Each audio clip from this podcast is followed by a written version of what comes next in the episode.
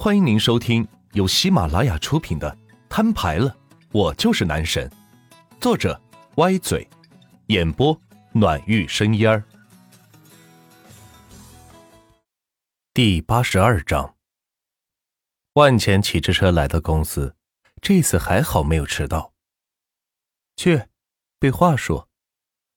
张楠把一本厚厚的资料递给万钱，说道：“咱们的新楼盘就要发售。”这些资料通通都要背下来，这样才利于销售。我呸！就凭这些话术就能把房子卖出去，才出了邪呢。万钱心里想到，不过表面却说：“呃，好的，好的，我这就去背。”看着这一份厚厚的资料，脑袋发闷。什么容积率、建筑面积、绿化、商圈、房价、均价、市场价。一系列的内容看得万钱头都大了。此时，万钱的电话响起。“喂，哪位？”万钱不耐烦的接起电话，说道：“万总，我是赵修啊，您这玉玺山城的房子已经装修好了，要不要过来看看？”“哦，是赵总啊，行行行，今天中午我就过去。”说完，挂了电话。这时他才想起来。自己在郊区还有一栋别墅王，之前是委托人装修的，此时已经是装好了。刚挂了电话，这边又有电话响起。喂，王三，怎么了？钱哥，你快点过来吧，有人在咱们店闹事。怎么回事？说清楚。万钱没想到，竟然有人去自己的 4S 店闹事，还是头一回听说。不知道啊。他上来就宰咱们家的车，说咱们家的车都是次品车，要不是销售顾问他们拦着，店里的车就被他们砸光了。有这事儿？等我，我马上过去。万茜挂了电话，扔下画册准备走。哎哎，小万，你去哪儿？张楠呵斥住他，问道：“上班的时间竟然脱下工牌准备走人，还没见过这么放肆的员工。”我有点事，得出去一趟。”万茜焦急的说道。“有事得请假呀，并且得提前一天请假，你不懂吗？真是刚毕业的学生，连这点常识都没有。”张楠嘟囔道。“八婆，我忍你很久了，我告诉你，也不照照镜子看看自己是什么货色，凭着跟王爷的私人关系进的公司吧？还有，你们这都是什么破楼盘，一个个欺骗业主！”送给我，我都不要。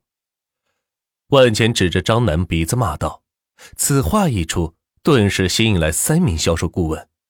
我的天哪，这个万钱疯了吧？一个新人竟然敢这样骂销售总监，恐怕工位不保喽！”你你你说什么？你再说一遍！张楠气得掐着腰，瞪着万钱喊道：“长这么大，从来没有人这么说过自己，并且。”当着手下的面，这让自己以后还怎么待人？况且还只是一位刚入职没两天的新人而已。销售顾问听了则十分解气，这些话只能是藏在心里，不敢说出来。如今万钱却是毫无保留的说了出来，替他们出了这口气。你个八婆，公司赶紧倒闭吧！告诉你，昨天那些楼盘都是我买的，回头我就把它给拆了。做成公墓还差不多。说完，万钱不再理会他，转身朝着门外走去，骑上自己的小电动车准备走。张楠是追了出来，指着万钱骂道：“你小子有种别回来！告诉你，你的提成没了，以后房地产行业也不会再有你这样的人。”哼，魔都的房地产行业由我说了算，你等着下岗吧。说罢。万钱骑着车来到市区，转而打了个滴滴，来到市中心自己的钱通车行门店。先生，您消消气，我们老板马上就来了。您有任何疑义都可以跟他去谈。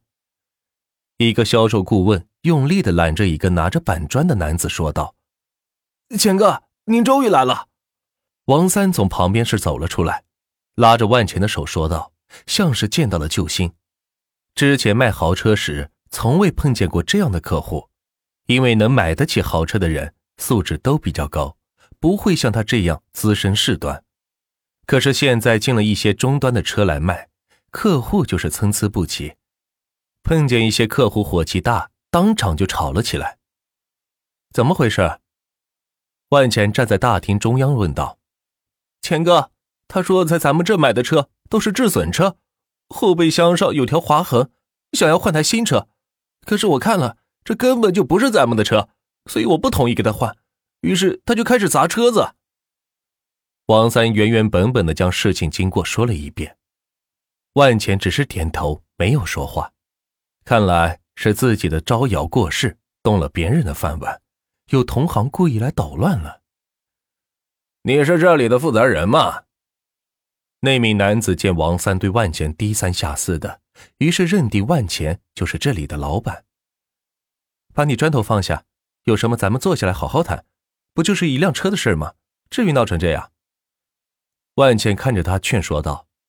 不知从何时起，万钱身上。有了一股有钱人特有的气质，让人看了就不得不信服。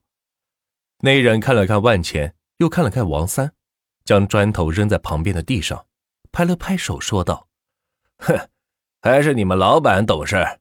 说吧，这车怎么赔？”他指了指外面自己的车子，说道：“去，把车子砸了。”万钱淡淡的说道。其他销售顾问闻言，先是一愣。接着就变得兴奋起来，开始动手抄家伙。妈的，忍了这家伙这么久了，要不是怕引来工商部门，早就跟着家伙动手了。现在老板发话，还等什么？王三没想到万钱脾气这么暴，上来就要砸他车子。虽说不是好车，但也价值六七十万呢。哎，我说你这人怎么这样？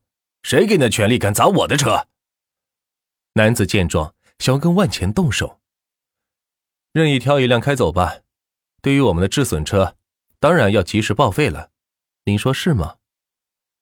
万钱在他动手之前说道。这样说来，等于承认外面这辆车是自己店里边的了，并且听了万钱的意思，店里的车可以不分价格的随意开走一辆。居然有这种好事！那人把停在空中的拳头是放了下来。兴奋地对着万钱说道：“嘿，算你识相！”接着就激动地跑到旁边一辆奔驰级别的车前，喊道：“就它了，钥匙给我。”王三看了一眼万钱，见他点点头，于是从柜子里取出对应的钥匙交给男子。男子拿到钥匙，启动了车辆，按了两声喇叭，透过窗户说道：“以后卖车注意点，别傻不傻的都往外卖。”说完，开着车驶了出去。钱哥，就这样让他走了？王三憋屈的问道。本以为万钱要好好的整治一下他，没想到不仅没整他，还白白的送给他一辆车子。走，跟上。说着，带着王三开了一辆车，跟在了那人的后面。只见奔驰车行驶在路上，在高架桥上是转了几圈，然后。朝着汽车城驶去。